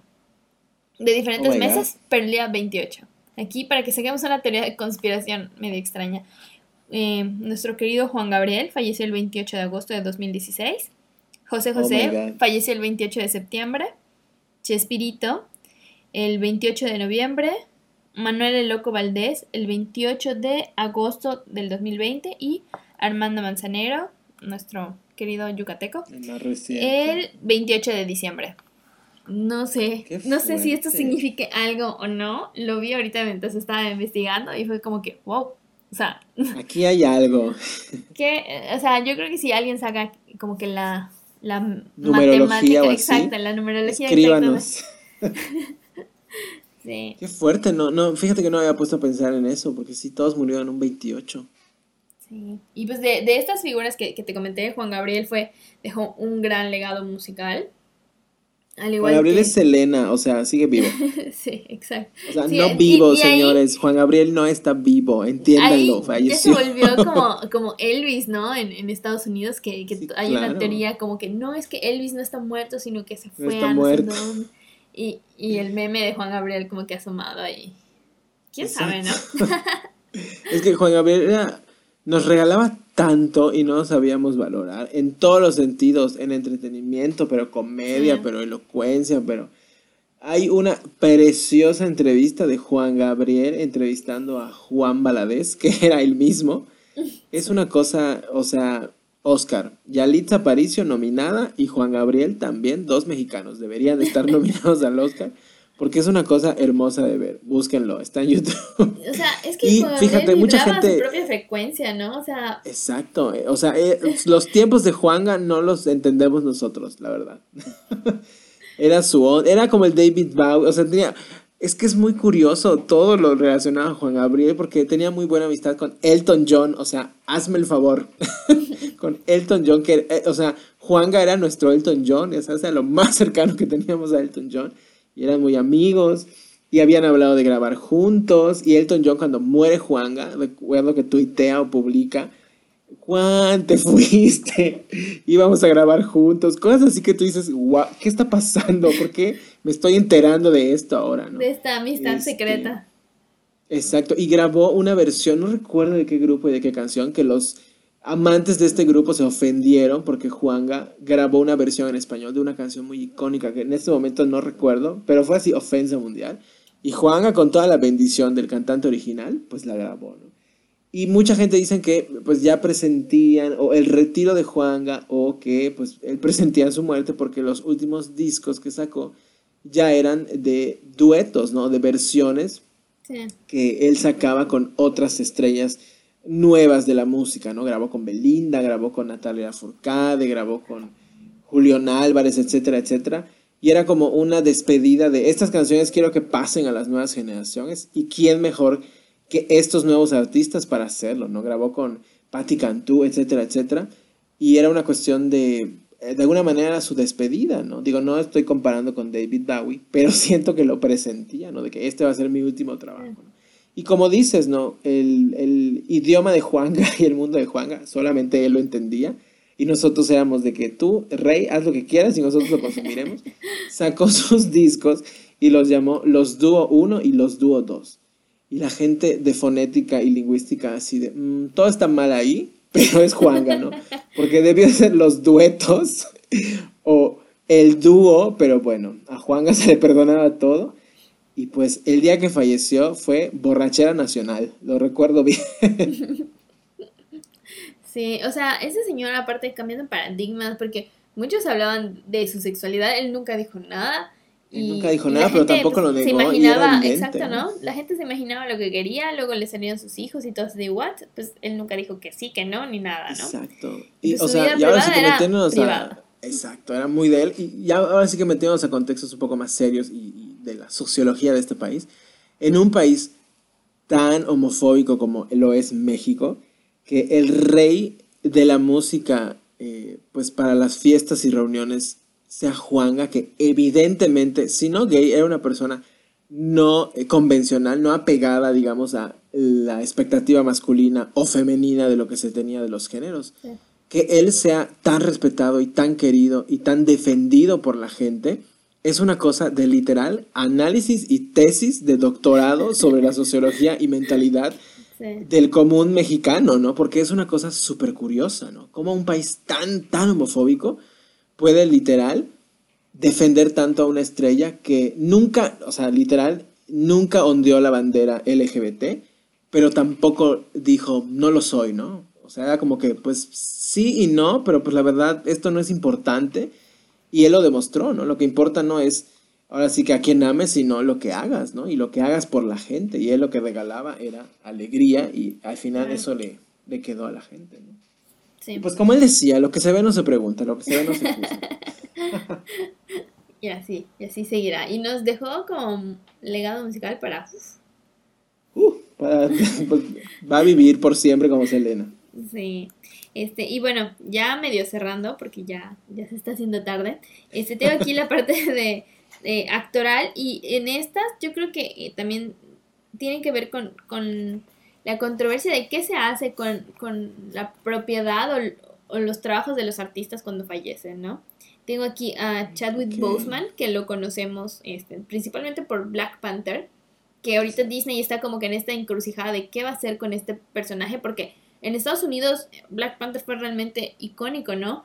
De que se abarrotaban los cines porque la gente quería ver una figura que representara a un superhéroe afroamericano que, Exacto, como que se cruzó con el movimiento de Black Lives Matter y esta cuestión de las Black Panthers, de este grupo, digamos, de, de, pues de presión en la historia eh, pues de Estados Unidos, etcétera, y pues muchos artistas eh, de parte de esta comunidad sumándose y apoyando y Black Panther fue mucho más que otra eh, película de Marvel, otra película de Disney, exacto. Sí, y pues fallece el protagonista y es como que, oh, oh, ¿qué hacemos? Y ajá, están en este como que esta encrucijada, ¿no? ¿Qué hacemos? Obviamente ya tuvieron que salir a decir, no, no vamos a hacer un, un nuevo casting de, de este personaje, sino que vamos a llevar la, historia por otro lado, pero pues al mismo tiempo queda como que esto, ¿no? O sea, ¿Qué van a hacer? ¿qué, ¿qué, va a suceder? Y por otra parte con Chadwick lo que tenemos es que eh, en el primer programa me parece que había comentado que, que, había visto la película Ma Rainey's Black Bottom, que está en Netflix, y que ahorita está nominada para los Oscars, estuvo nominada en los Golden Globes, en los Critic Choice.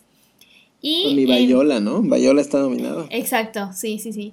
El chiste es que este hay como que hay una crítica o una duda, no sé cómo, cómo decirle exactamente, de que dicen que si bien fue un gran trabajo de, Chadwick, tal vez no fue lo mejor que ha hecho y e incluso entre los otros nominados tal vez no haya sido el mejor en esta categoría. sin embargo, Sin embargo, creen que probablemente se vaya a llevar el Oscar, pues, más que nada por el legado icónico, ¿no? O sea, por lo que sucedió, para pues brindarle un, homenaje, ¿no? Exactamente. Y este, en esto igual me llevó a, pensar en, en Heath Ledger, que, falleció y pues le dieron su Oscar póstumo por este, su personaje de, The Joker en, esta película de, Batman, ¿no?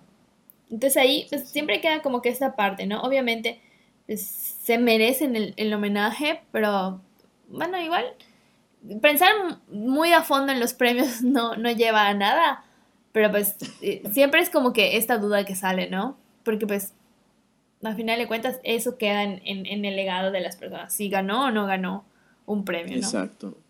Al final de cuentas, pues parecía que no importa, pero como dices, es el legado, ¿no? O sea, la persona con más premios es, y siempre se toma en cuenta, ¿no? Sí, y, este, y aquí, por, otro lado, o sea, pero medio similar, eh, está Paul Walker, que este, fue el protagonista de la serie Rápidos y Furiosos, eh, que falleció como que en un accidente. Y pues también quedó esta parte, ¿no? De qué hacían después de, su fallecimiento.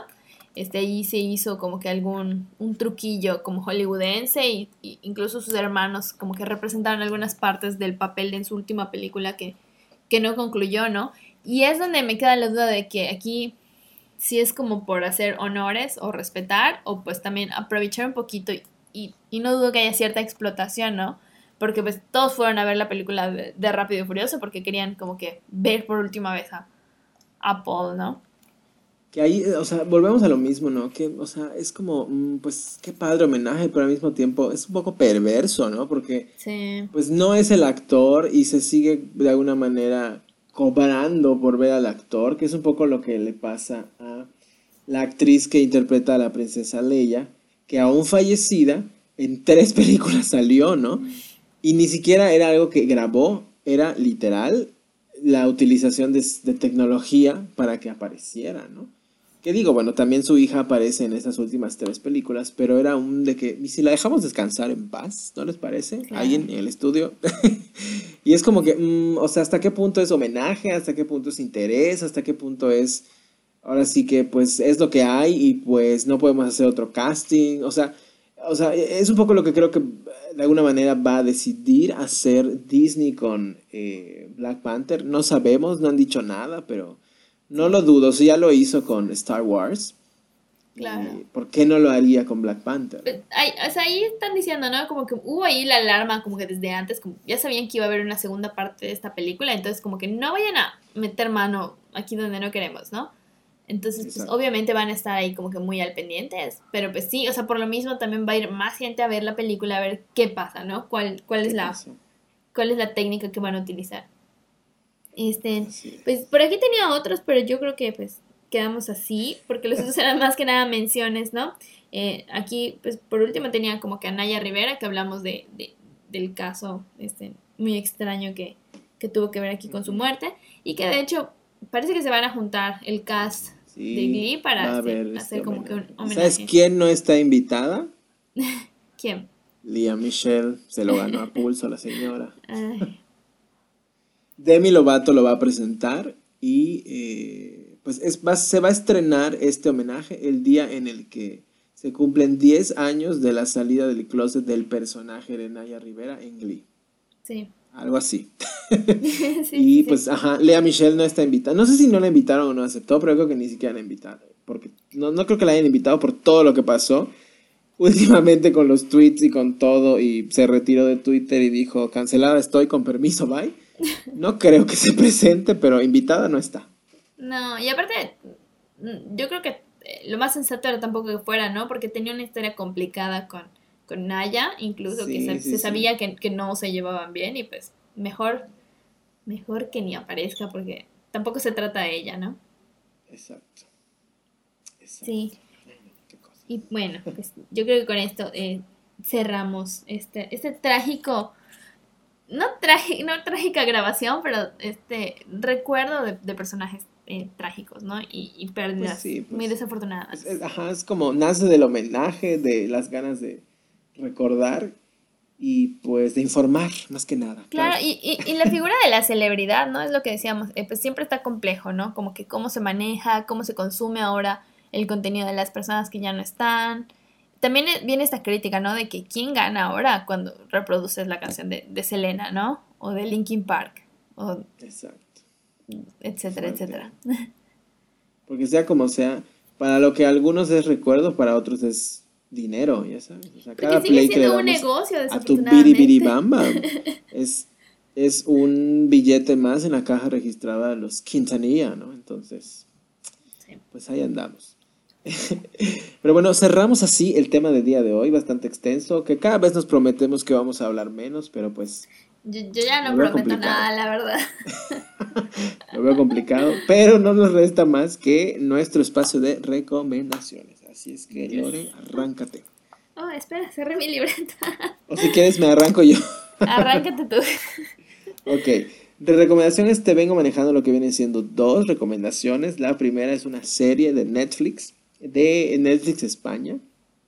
No oh. es Elite, no, tranquilos. es Paquita Salas es una serie de comedia bastante ligera, pero poderosísima.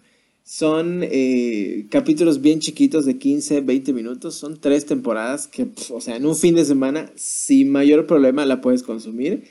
Y es una cosa de risa loca, o sea, advertencia.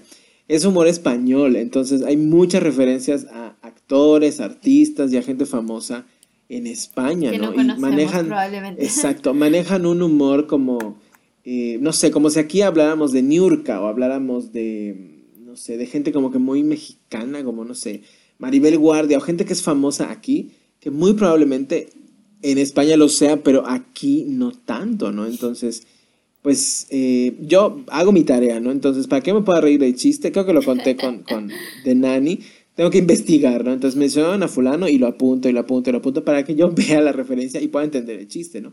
Pero si usted es una persona obsesiva como yo y va a hacer su lista y va a investigar, se va a morir de risa, ¿no? Y aunque no, hay muchas situaciones como, pues ahora sí que generales que te matan de risa. ¿Cuál es el plot? Es una ex representante artística que fue, pues, prodigiosa, ¿qué te digo yo? En los 70s, 80s, que después de vicisitudes en su vida, decide retomar su carrera de representante, ¿no? Pero resulta que sin presupuesto, sin buenas relaciones, este, pues ahora sí que networking, y con la mayoría de sus representados ya en la tercera edad, pues no le queda más remedio que ir por nuevos talentos, ¿no? Y por nuevos talentos, gente desconocida y con muy poco talento, y empieza, ¿no? Su camino a querer otra vez ser representante de grandes artistas, ¿no? Eh, en su momento eh, es nostálgica, en su momento da ciertas lecciones de vida. Eh, no sé por qué, ahora sí que van a, decir que soy, que es mucha mafufada, pero siento que las obras artísticas españolas tienen demasiado corazón. No sé si, si, me explico, en el sentido de que, no sé, ves Almodóvar y, y te revuelve el estómago o te, te, aprieta el corazón de alguna manera, ¿no? Todas y cada una de sus películas, ¿no? La música igual de artistas y de cantantes españoles, algo tiene, al menos en mí, que siento como ese efecto como que de demasiado corazón, ¿no? No sé, La Oreja de Van Gogh, Mónica Naranjo, este, no sé, gente así, eh, que realmente creo que la música y este tipo de, de, trabajos artísticos de España, al menos a mí como que me generan esa sensación de que le meten demasiado corazón y lo trabajan muy bien para que duela o alegre o moleste, ¿no? Y creo que el caso de Paquita Salas lo logra, ¿no? Cuando tiene que doler, duele. Cuando tiene que hacerte reír, te hace reír, ¿no? Cuando te tiene que molestar, te molesta, ¿no? Y es muy, a mí me, me encanta y está increíble porque eh, es escrita y dirigida por un grupo, bueno, una pareja eh, que se hace llamar los Javis, eh, que es Javier Calvo y Javier Ambrosio, que son Ambrosi me parece, que son pareja en la vida real y también son pareja, digamos, creativa, ¿no? Y ha hecho cosas espectaculares, como una serie que se llama Veneno, que creo que la he mencionado, pero ya hablaremos más adelante de ella. Pero te la recomiendo mucho, Lore, a ver si, si te gusta y a toda la gente que nos escucha. Se llama Paquita Salas, está en Netflix y es muy buena porque va evolucionando, va evolucionando a lo largo de, las tres temporadas y empieza muy chiquitita con, un presupuesto, que notas que es pequeño y como el mismo Netflix se da cuenta que es un éxito y le va soltando y soltando presupuesto, ¿no? Hay una pequeña sorpresa eh, que aparece en uno de los capítulos, no te voy a decir de qué temporada, pero sí aparece en un par, un actor que se llama Josh Hutcherson, no sé si lo ubicas, de Hunger Games, aparece en varios capítulos de Paquita Salas, hablando español. Y es como, ¿qué? ¿Qué estoy viendo? ¿no? Es muy divertida, véanla. Hacen muchas parodias o pequeños, eh, pues pequeños homenajes a modo de, sí de homenaje, pero a modo de burla, de grandes, este, pues, producciones hollywoodenses, ¿no? De que el diablo viste la moda y cositas así que te mueres de risa, ¿no? Y pues esa es la primera recomendación. No sé si quieras decir tu primera o ya termino con la segunda. Este. Si quieres, te digo, yo solo tengo una eh, el día de hoy. Ok, ok. Este. La ah, otra es bien, bien chiquitita. Ajá, dime, dime. Ah, no, te iba a decir, pero antes de, de Paquita Salas, este, creo que me la recomendaste como que antes, antes del podcast. Este, y vi la primera temporada. Está o sea, porque yo tenía una idea, creo que por algunos comerciales y eso, de que era como más sketch comedy, que iba a ser como más así que, ah, y sí te ríes, pero no es como que todo risa, sino que tiene sus momentos, ¿no? Como, como dices. Y, medio recuerdo al final de la primera temporada como que me choqueó. Y ya después de eso no sé por qué no la seguí viendo, pero pues ahora que dices. Sí, o sea, como que tiene esos golpes de que, ay, ese como que hoyo en el estómago que no tenía por qué pasar y sucede, es muy buena. Y eh, seguramente va a haber una cuarta temporada y seguramente, este lo que, lo que creo que me impacta, yo puedo estar hablando horas, así que cállame en cualquier momento. Lo que creo que me impacta de Paquita Salas es que la campaña que han hecho en redes es brutalmente buena. O sea, a la mujer la mandaron a México, al mercado de Jamaica, a una española a comer chile habanero. Y es una cosa de que te mueres de risa, ¿no? Y la mandan este, a. Como que se me. Como su personaje es representante artística, la meten a los bunkers, digamos, de marketing de las giras de las series de Netflix, Entonces ahí ves que entra de Oli, Oli, con permiso, buenas tardes, a entrevistar a los niños de eh, Stranger Things. Y es de que te mueres de la risa porque ella hablando español y a los niños no entienden nada. Se mete igual a entrevistar a Dana Paola y aparte del elenco de Élite. Y es así como que, señora, ¿qué hace aquí? Y está padre porque nunca sabe del personaje. Lo icónico ahí es que Paquita Salas es un hombre que se caracteriza como Paquita Salas y es una cosa que te mueres de risa, ¿no? Pero bueno, ya no hablaré más de Paquita Salas y voy a mi segunda recomendación. Lo dejaremos para, para, después de la plática de Paquita. Para otro análisis. Y bueno, vamos ahora con Farándula 021. Es un podcast que se desprende de un programa de televisión que existía en eh, el canal 40, me parece. En ADN 40. Eh, y bueno, primero era un programa sobre espectáculos y análisis eh, informativo de espectáculos. pero más en la parte del análisis, no tanto de que quién se casó con quién y el hijo de quién hizo qué, más como de las obras eh, pues televisivas, cinematográficas, etcétera, etcétera, y pues su valor, digamos, de consumo, ¿no? Y hablaba de música, etcétera, etcétera, y eh, el programa se termina, fue uno de los eh, caídos durante la pandemia y se transforma en un podcast que se llama Farándula 021, está en todas las plataformas y repiten la fórmula, ¿no? Son varias personas con distintas, pues, opiniones, que es muy padre porque una de las cosas que creo que no me encantan tanto de... Es mexicano el podcast, ¿no? De, que no me encantan tanto de este tipo de programas en México, es que tratan siempre de quedar bien con las personas, ¿no? Entonces desde ahí no puedes hacer una crítica real, ¿no? Porque pues te llevas bien con el protagonista y bueno, no sé, Aislinder ves, ay no, preciosa tu película, cuando sabemos que esa mujer es la Kirsten Dunst, perdón, la Kirsten Stewart de México, o sea, no tiene expresión alguna, ¿no? Pero este, ellos se permiten, ¿no? Decir estas cosas y no, no les importa a quienes caen bien y a quienes caen mal, ¿no? Es un equipo eh, liderado por Horacio Villalobos, está una serie de analistas eh, bastante importantes dentro de cada uno de sus rubros, ¿no? De la música, que está este, una persona de apellido Lafontaine, que es muy bueno y ha hecho muchas, eh, pues, análisis bastante interesantes de fenómenos musicales, ¿no?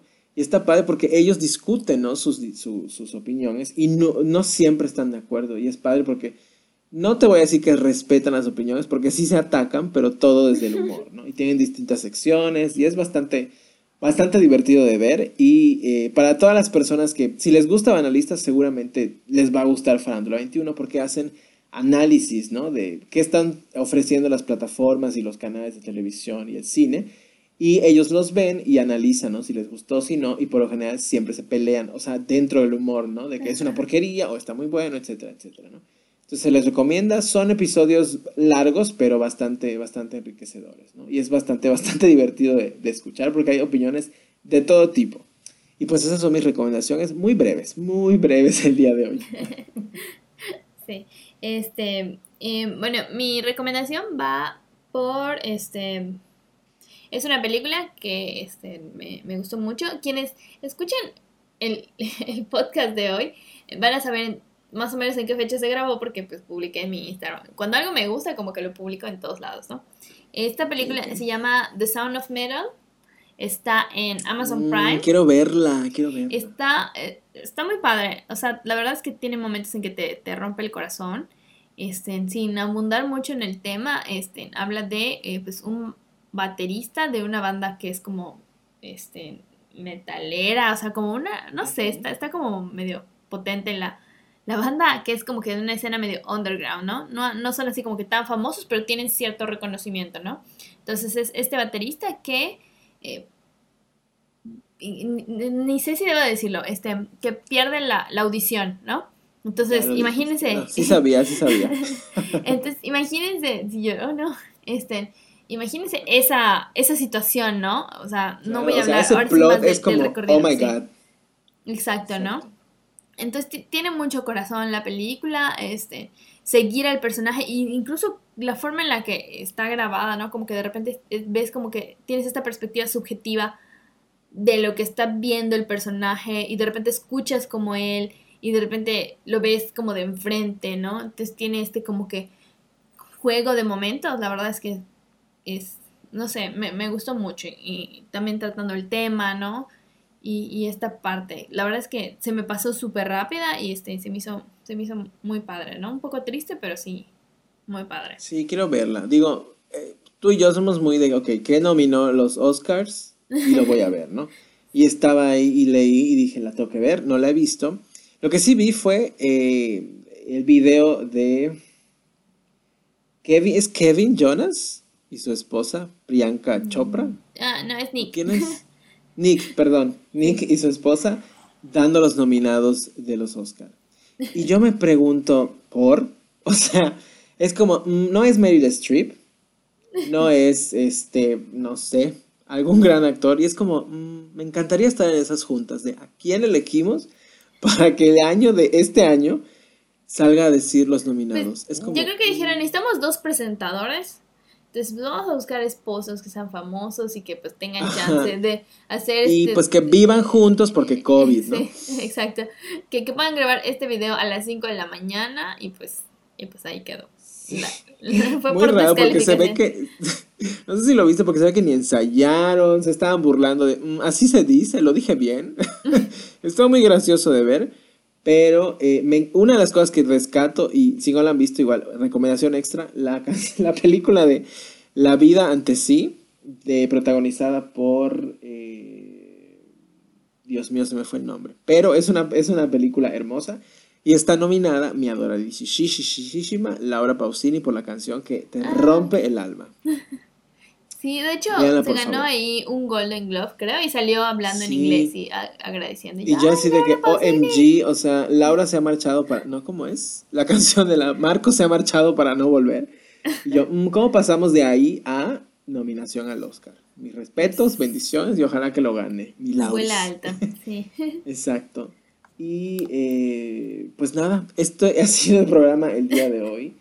Eh, no sé si tengas algo con lo que cerrar. Ya, voy a, voy a cerrar ya callémonos.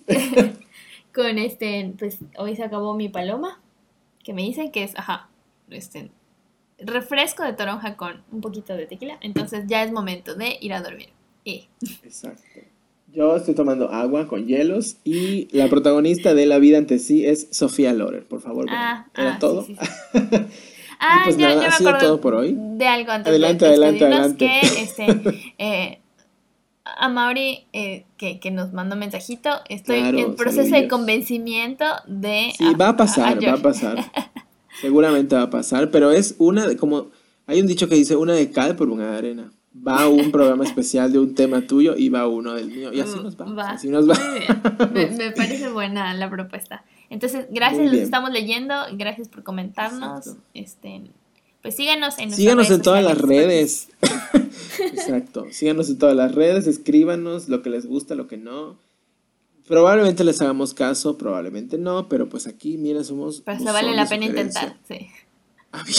Abierto, ¿no? Este, pero pues nada, aquí seguimos inventando temas y viendo de qué hablamos. Y la intención al final es que se diviertan un ratito, se olviden de todos los problemas que todos tenemos y nos la pasemos genial en cada uno de estos capítulos, que esperamos que cada vez sean más y más breves. O no, quién sabe. Usted manténgase pendiente. Esto ha sido todo por hoy. Eh, Lore, muchísimas gracias por tu tiempo, por aguantar después del cansancio del día de hoy. Y aquí seguimos, pues de pie. Muchas gracias, Lore. igual, gracias, Josh. Nos vemos. Amigos, Hasta bye bye. luego. Síganos escuchando. Bye. Pop,